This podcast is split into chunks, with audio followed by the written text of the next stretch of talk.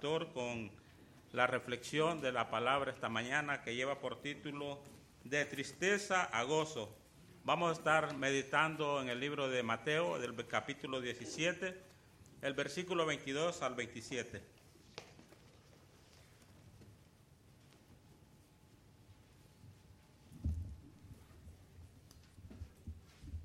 Muy buenos días, hermanos.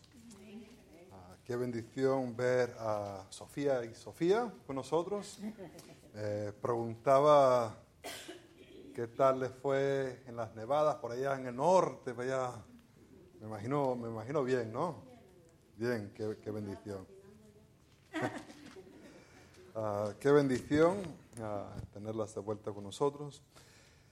Y la familia Argueta también, gracias a Dios que están también de vuelta. Ah, esto de donar sangre ah, es un servicio que hacemos para la comunidad. Dice, pues yo tengo el colesterol muy alto. No, no importa, eso no le importa el colesterol. Tengo el azúcar muy alto. No, tampoco, no importa. Ah, si usted tiene sangre y, y no tiene no tiene, por ejemplo, SIDA o alguna enfermedad así de esas, pues puede donar sangre. Dice, pero no, mi sangre es sangre venezolano o colombiano. No, no, no pasa nada. Es, igual, es igual. Se puede usar. Entonces le, animo a apuntarse a donar sangre. Eh, será de bendición para la comunidad y a, los dos días, a tres días, algo así, le envían un resultado de si tiene los anticuerpos para del, virus. Entonces dice, no hay excusas. No, comiendo, come bastante. Ah, no voy a hacer que al quitarle la sangre se desmaye. Entonces, cómese un buen desayuno ah, y así tiene bastante azúcar para poder donar sangre, ¿verdad? Eh, estamos en Mateo, Mateo capítulo 17, y estamos eh, en el versículo 22, y estaremos leyendo desde el versículo 22 hasta el final del capítulo, versículo 27. Si podéis poneros de pie para la lectura de la palabra de Dios. Mateo capítulo 17, versículo 22, esta es la palabra de Dios. Estando ellos en Galilea, Jesús les dijo, el Hijo del Hombre será entregado en manos de hombres y le matarán, mas al tercer día resucitará. Y ellos se entristecieron en gran manera. Cuando llegaron a Capernaum, vinieron a Pedro los que cobraban los dos dracmas y le dijeron, ¿vuestro maestro no paga las dos dracmas? Él dijo, sí. Y al entrar en la casa, Jesús le habló primero diciendo, ¿Qué te parece, Simón? Los reyes de la tierra, ¿de quiénes cobran los tributos o los impuestos? ¿De sus hijos o de los extraños? Pedro le respondió, de los extraños. Jesús le dijo luego, los hijos están extentos. Sin embargo, para no ofenderles, ve al mar, echa el anzuelo y el primer pez que saques, tómalo, ábrele la boca y hallarás un estandero, tómalo, dáselo por mí y por ti. Oremos. Padre Santo, gracias por esta mañana, gracias por tu palabra. Te pido ahora que tu Espíritu pueda obrar en nuestras mentes, que pueda iluminar nuestras mentes, no solamente para poder entender este texto, sino para hacer algo más, para ponerlo en práctica. La verdad es que por por deseo propio, por deseo de voluntad, no deseamos conformar nuestra vida a tu palabra, pero pedimos que tu Espíritu obra dentro de nosotros para darnos esa fuerza para hacerlo. En el nombre de Cristo lo pido. Amén. Podéis sentaros. Ah, hay algo interesante acerca de las emociones. Ah, las emociones ah, se varían eh, eh, en gran manera de persona a persona, ¿verdad que sí? Y, más se ve eh, en un bebé. En un bebé, el bebé puede estar súper contento y en maneras de segundos es como que el mundo se ha destruido y están llorando y están como, es el fin del mundo. Y de repente uh, están felices otra vez. Ah, bien sea que le tenías que cambiar el pañal, le tenías que dar de comer, lo que sea. Pero va las emociones de súper contento a súper triste, a súper contento. Y así puede ocurrir 10, 20 veces en un solo día. ¿Te imaginas un adulto yendo en tanta variedad de emoción de día en día? Sería horrible. Amanece y andar así todo el día sería una cosa fatal. Imagina personas tratando de conducir así. Ah, y, lo que es interesante acerca de esto, de cómo varía las emociones, es que en verdad los bebés ah, o los niños ah, le faltan perspectiva. Esa falta de perspectiva viene por medio de tener una falta de madurez. Entre que van madurando y llegan a tener más perspectiva, empiezan a darse cuenta que no es el fin del mundo si ciertas cosas pasan por ejemplo, se le rompe un juguete, pues un juguete se puede comprar otro juguete. Ah, hay cosas más serias que un juguete rompiéndose, pero entre que va madurando la persona, debería la persona tener más perspectiva y la verdad es que las emociones de esa persona no deben estar variando tanto en su vida. Ahora, claro, nos ponemos a pensar y, y, a lo mejor nos ponemos a decir, pues yo conozco a alguien que todavía sus emociones varían muchísimo. A lo mejor es, uno mismo, ¿no? Yo, mis emociones varían muchísimo. Ah, eso usualmente viene de una falta de madurez en la persona, donde la verdad no tiene suficientes perspectivas para analizar el mundo de una manera correcta. Ah, vamos a ver aquí que hay unas emociones que están involucradas con los discípulos de Jesús. Y vamos a estar mirando que Jesús ha estado hablando poco a poco acerca de que él iba a morir. Lo ha estado diciendo así eh, en forma no así tan ah, marcada. Por ejemplo, dijo, esta es la señal de Jonás cuando habló en Mateo capítulo 12, versículo 39 y capítulo 16, versículo 4, habló que él tenía, iba a ser la señal de Jonás, que como Jonás estaba en el vientre del pez por tres días y por tres noches, así será el Hijo del Hombre que estará en, eh, en la tierra tres días y tres noches. Lo ha estado mencionando, pero como que no lo ha estado agarrando muy bien. Y por fin Jesús les dice de una manera muy, muy clara en capítulo 16 y 17 que Él iba a ser entregado y que Él iba a morir. ¿Se acuerdan la reacción de, Pedro? ¿Cómo es posible esto? E, en esto Jesús presenta uh, una paradoja uh, de la vida cristiana. Una paradoja es, dos verdades que parecen ser opuestos, pero están juntos, están, viven en paralelo. Y, aunque no parece que pueden existir juntos, sí existen juntos. Y la paradoja cristiana es esta, que para vivir hay que morir. Es la paradoja de, de la semilla. Para que la semilla produzca fruto, tiene que ser puesto en la tierra y tiene que morir. Y así crecerá y dará fruto. De igual manera, aunque parece ilógico para nosotros, decimos, no, para vivir hay que vivir. Si quieres vivir, hay que vivir. Y Cristo dice, no, para el cristiano el vivir es morir primero. Y eso nos causa dificultad, pero vemos en este pasaje que los discípulos empiezan a aferrarse a esa verdad, aunque no lo van a entender, no lo entienden del todo. Y en sí llega Jesús y lo van a arrestar y todavía no lo están entendiendo. Entonces, ah, vemos pasitos que van a estar tomando en este texto.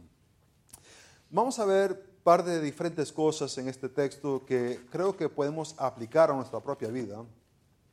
Eh, la primera es un mundo pecaminoso es doloroso. Un mundo pecaminoso es doloroso. Vemos en el versículo 22 que dice, estando ellos en Galilea. Entonces, ha habido un movimiento que ha estado ocurriendo desde el monte hasta la base del monte, ahora están en Galilea. Entonces, han estado moviéndose. Y en esto de moverse, en estos versículos, solamente en el capítulo 17, este movimiento ah, toma tiempo. Tampoco no se están montando en un helicóptero y están llegando a estos sitios así de, de manera rápida.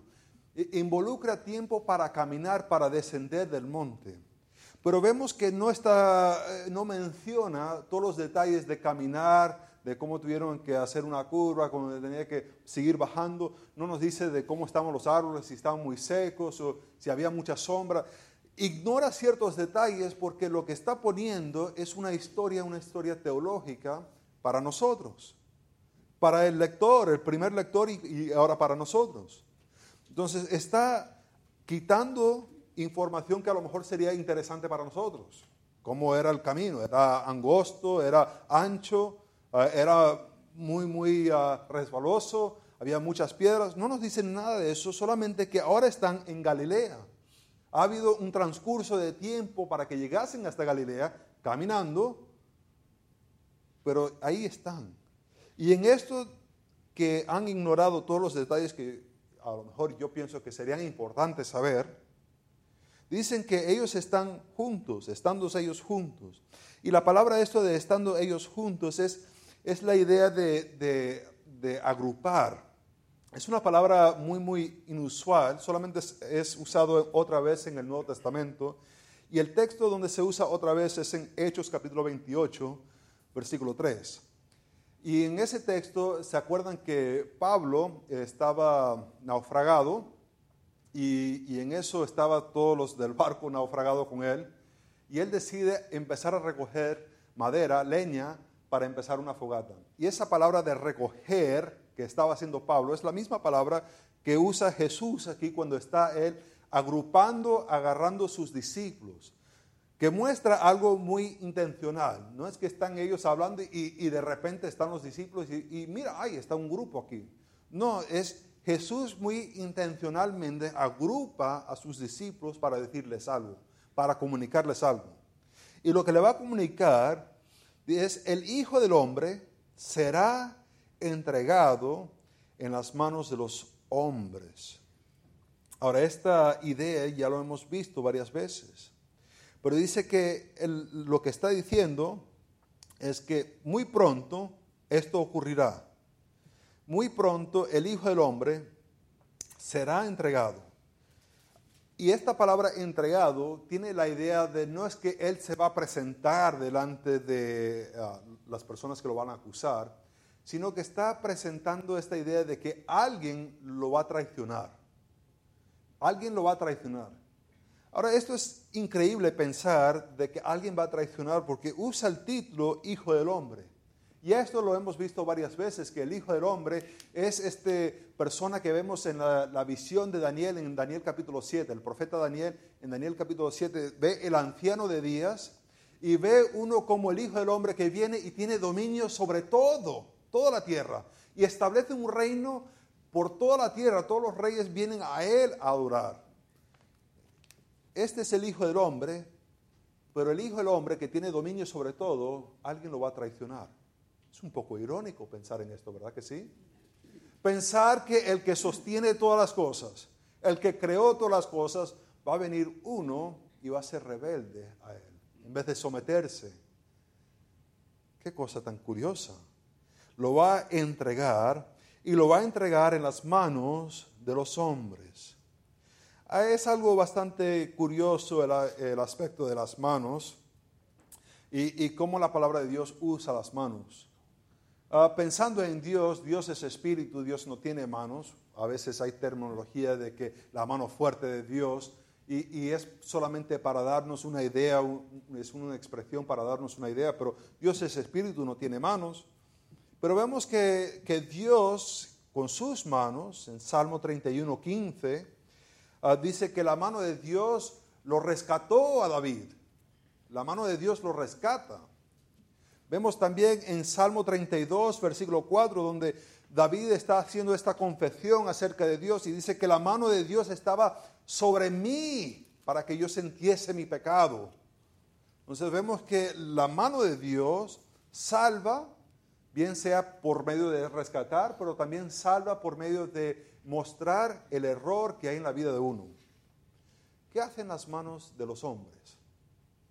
¿Qué es lo que las manos de esos hombres? ¿Qué significa el ser entregado en las manos de estos líderes? Bueno, me imagino que debe ser algo fenomenal, ¿verdad que sí? Debe ser algo muy bonito el querer ser entregado. Si esto es lo que hace Dios y este es el liderazgo de Israel, estos son los líderes religiosos Si Dios usa sus manos para rescatar, ¿qué harán los líderes religiosos de Israel? Me imagino lo mismo, ¿verdad que sí? No. El ser entregado en las manos de ellos es para matarle. Es lo que dice. Y le matarán, mas al tercer día resucitará. El ser entregado en las manos es para, para morir. Eh, vemos aquí que el resultado de esta declaración es que ellos se entristecieron.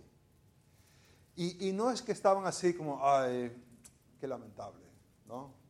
Como cuando, por ejemplo, uno quiere poner una propina de, de 10% y, y, hizo un mal cálculo y puso 15% y dice, ay, qué lamentable, pero ya lo puse, no puedo quitarlo, ¿verdad que no? Como que eso sería un poquito muy feo. Eh, no es así de que hay que lamentable, e, es algo más, donde están entristecidos su corazón, casi uh, que están deprimidos, de angustia. Y creo que hay dos cosas que podemos aplicar aquí, que podemos ver de una manera bastante rápida. E, es el primero que Dios es bueno y las personas malas. Dios es bueno y las personas malas.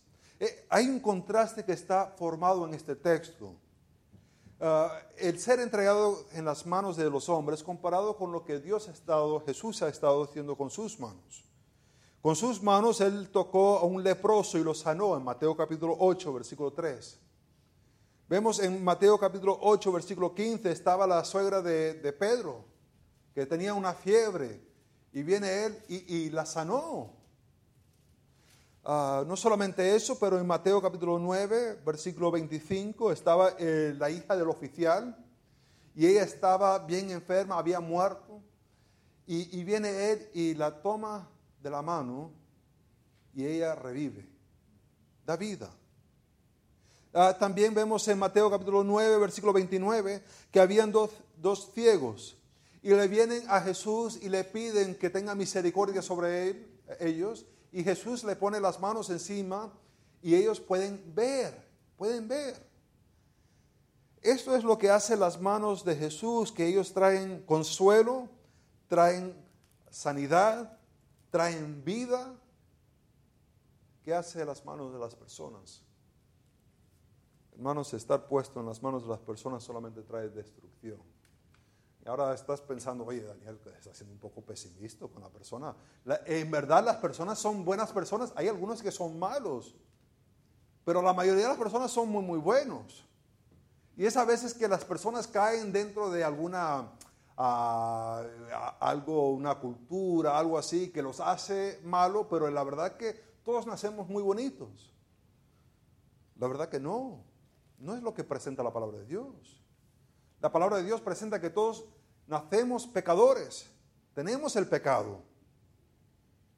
En contraste con las manos de Dios, estar en las manos de los hombres es una cosa fatal. ¿Por qué? Porque las personas se aprovechan de las otras personas teniendo la oportunidad, lo hacen. Pero estar en las manos de Dios trae paz y consuelo y trae vida. A lo mejor uno dice, pues no, si yo me pongo en las manos de Dios, me va a enviar allá a la África y, allá en la selva me va a comer un tigre o un león o me va a agarrar el, chupacabra, aunque el chupacabra no está en, en el África. Pero ahí nos ponemos a pensar que si me pongo yo en las manos de Dios, me voy a arriesgar. Y muchas veces decimos, no, me voy a quedar en mis propias manos. Yo voy a dominar mi propia vida. Hermanos, estar en nuestras propias manos, estar en las manos de otras personas, solo trae destrucción. Y esto es la paradoja, que hay que entregarse a Dios. ¿Qué va a hacer Dios con mi vida? Pues, ni idea tengo. Pero el entregarse en las manos de Dios hay vida, hay consuelo. Ahora, no solamente eso, no solamente vemos un mundo pecaminoso, es doloroso, y cualquiera que ha vivido un par de años aquí en este mundo sabe que es un mundo... hay personas que hacen sus votos, lo hacen en una iglesia y todo, y, y se prometen amarse. Y después esa relación se disuelve. ¿Por qué? porque vivimos en un mundo pecaminoso que está lleno de dolor. Ahora, no solamente que vivimos un mundo pecaminoso que es doloroso, pero la relación del creyente con Dios es algo impresionante. Vemos la relación del creyente con Dios.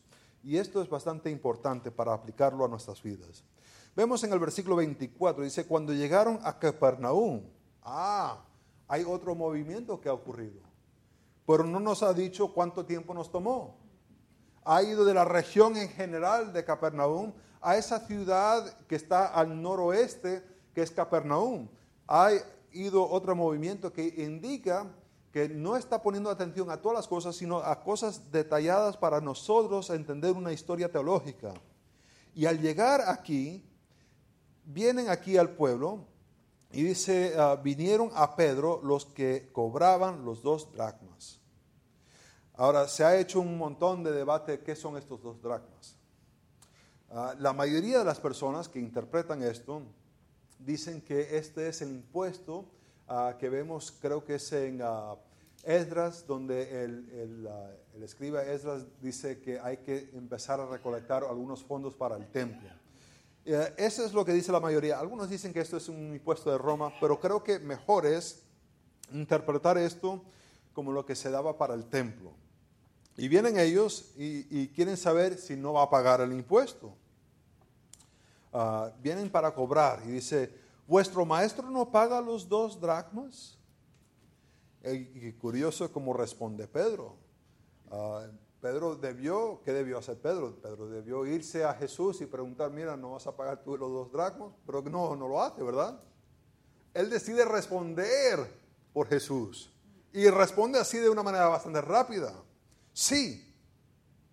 Y lo curioso es que la siguiente cosa que hace es, y al entrar en la casa, que me indica a mí, no sé si estoy poniendo mucho en el texto acá, de que si me preguntan a mí, mira, vas a pagar el impuesto de tu maestro, teniendo yo el dinero, yo digo sí, y yo saco el dinero y lo pago. Pero no dice que él sacó el dinero y lo pagó, sino dice que dice que sí y se fue a la casa. Para mí eh, indica que no tiene el dinero ahí con él. Y no sé, no sé si estoy imaginando mucho, pero esto de no estar trabajando, de pescar, no le está trayendo ingresos. Ah, él tenía otras personas que trabajaban para él, pero esas personas había que pagarle. Y él ha estado yendo al monte a ver a Jesús ser transfigurado. Ha estado con Jesús yendo a Jerusalén. Ha estado yendo con Jesús a diferentes partes. Y a lo mejor ya así el dinero, el sueldo ya no lo tiene. Y, y el tarjeta de débito se lo dejó con la mujer. ¿Y qué va a hacer? Jesús sí lo va a pagar, pero no tengo y va a ir a la casa.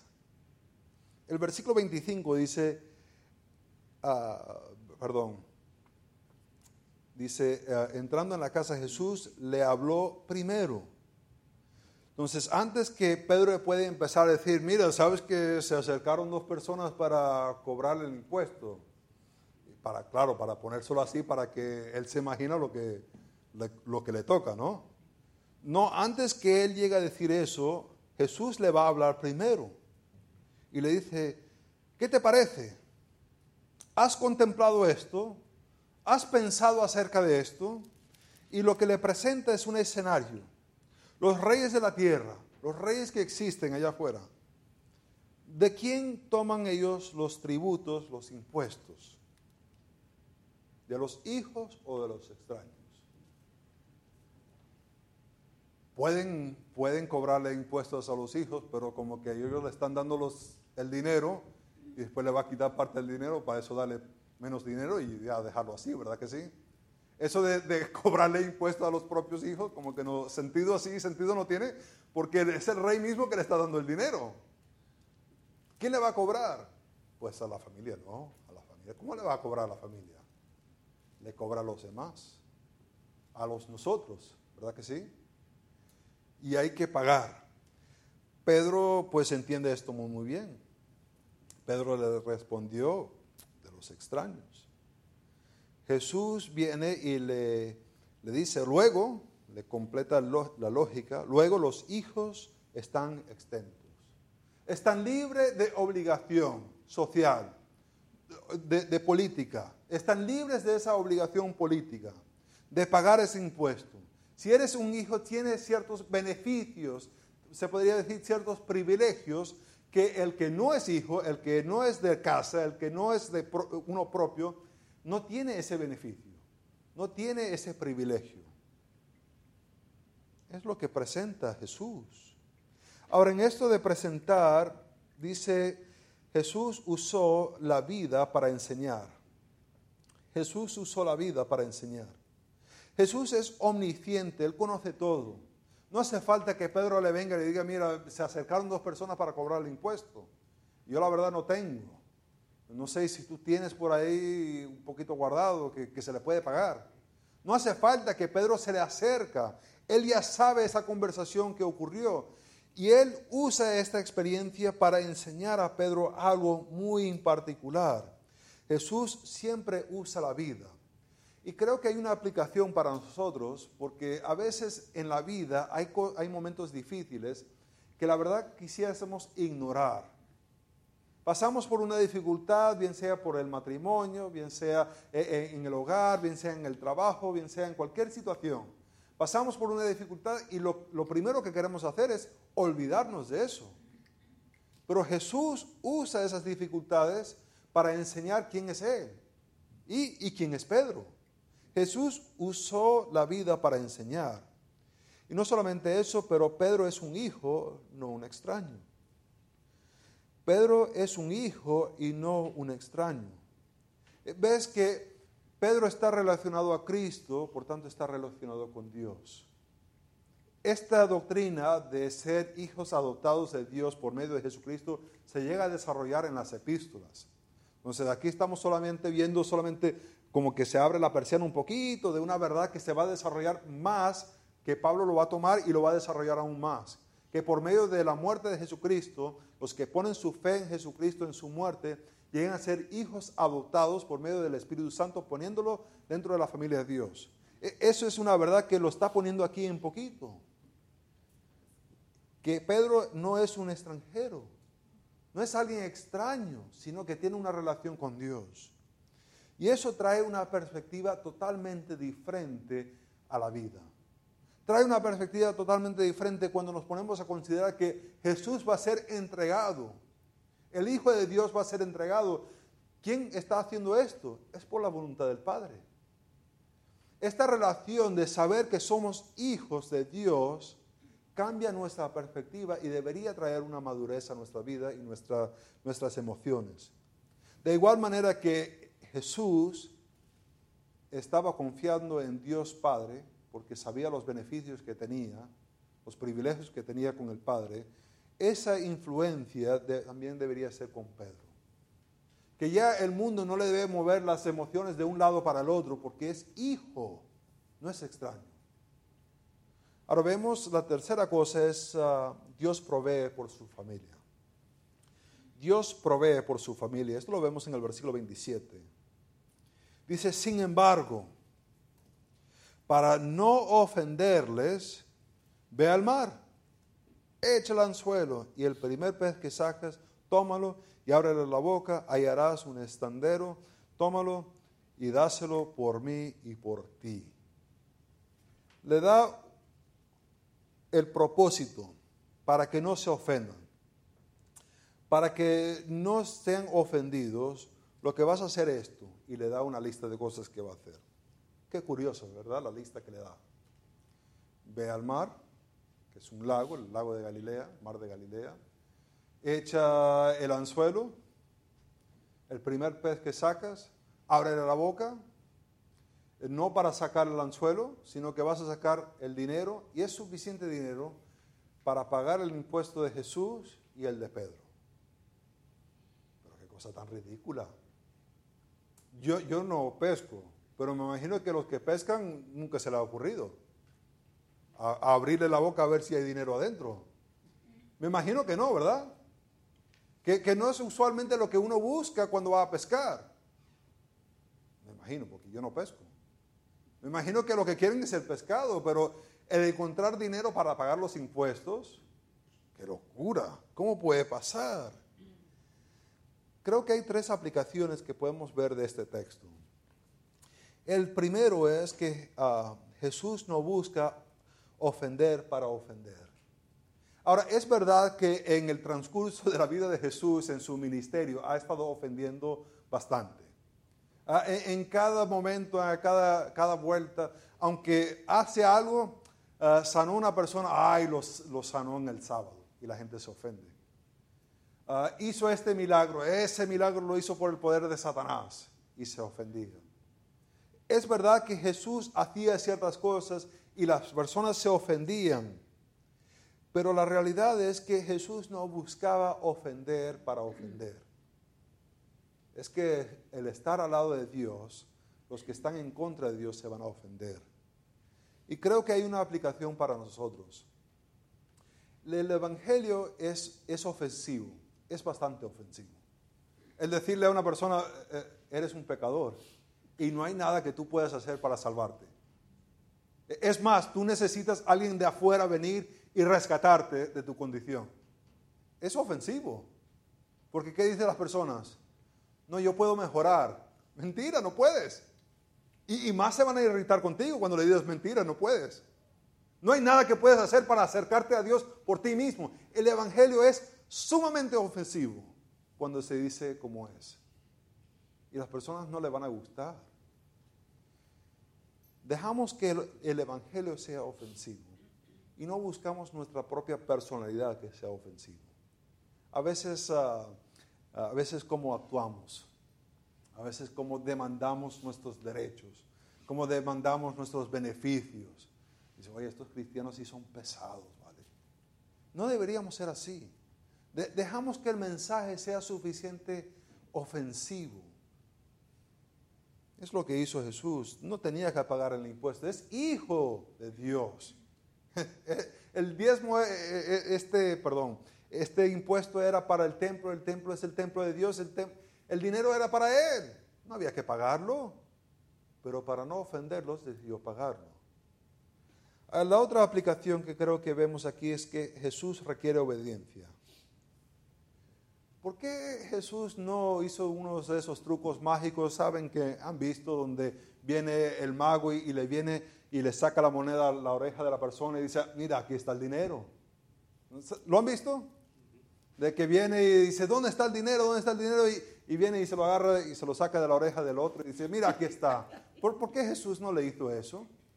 ¿Por qué mandarlo a caminar hasta la orilla, el sacar el hilo, el ponerlo ahí en el anzuelo, el, el tirarlo y el esperar? ¿Cuánto tiempo tomó para agarrar ese pescado? No sé. No sé a qué hora era. Supuestamente los peces muerden mejor a una hora que otra. No me gusta el pescar porque uno va y es, muy solo.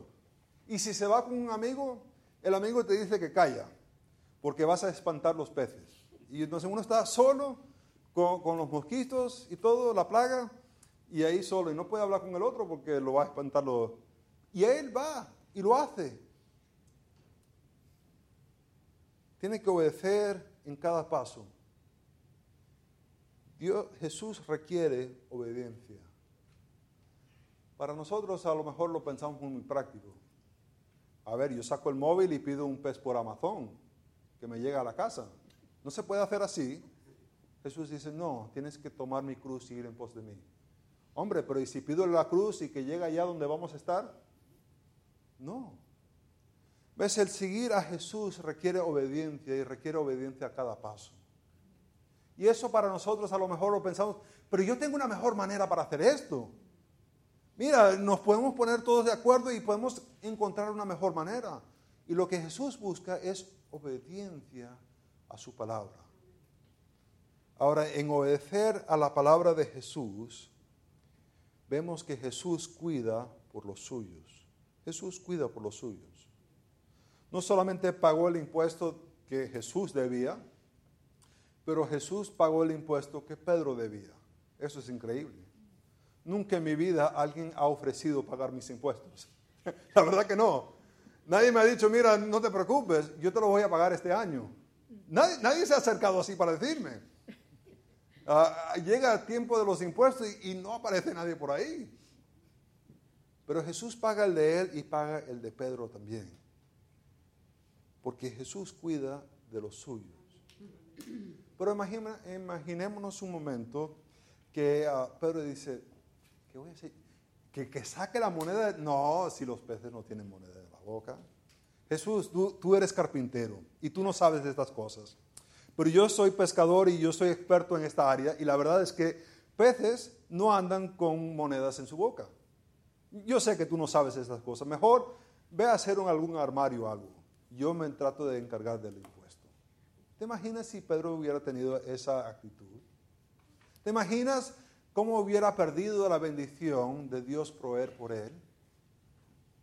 Ay, hermanos, a veces nos ponemos tan arrogantes porque somos nosotros los expertos. Podemos concluir mirando que cristianos deben filtrar todas sus emociones por la reacción familiar que tienen con Dios. Cuando digo reacción familiar es esa relación que tienen con Dios Padre porque han aceptado a Cristo como su Salvador. E- Es decir, que el cristiano no debe ser como una persona inmadura, que va de alegría a tristeza a alegría, porque vemos la reacción diferente de los discípulos, que aunque estaban entristecidos, por lo menos no estaban ah, yendo en contra de lo que Jesús había dicho. ¿Se acuerdan la primera vez que Jesús se, lo declaró claramente? Me, van a entregar y voy a morir y voy a resucitar. Y, y Pedro le dice, no, no puede ser. Hay un cambio que ocurrió en Pedro, que él acepta la voluntad de Dios, aunque todavía lo hace triste. ¿Ves? La madurez espiritual trae una perspectiva que hay una relación con Dios y, los cristianos deben filtrar todas sus emociones por la relación que tienen con Dios. Esto es algo muy, muy difícil hacer y requiere una madurez. También requiere que seas hijo de Dios. No una persona que tiene muchas historias acerca de Dios. No una persona que sabe, que ha leído la palabra de Dios. No.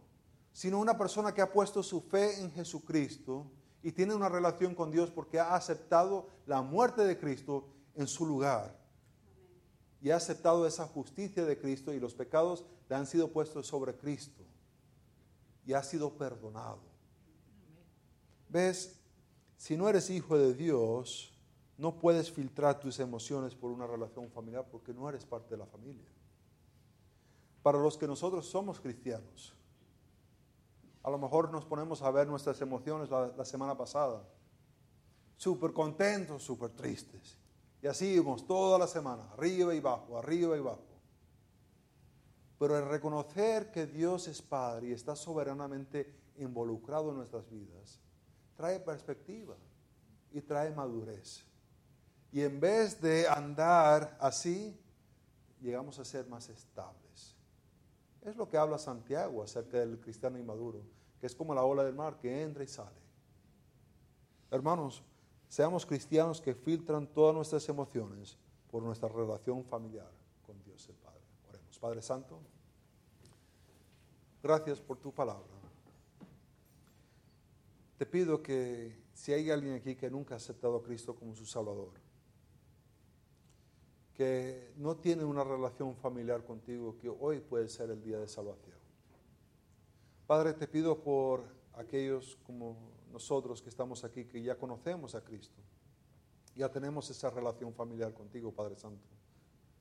Te pido que nosotros podemos madurar y tener una perspectiva donde nuestras emociones no están yendo de un lado para el otro, pero que podemos estar estables. En nombre de Cristo lo pido.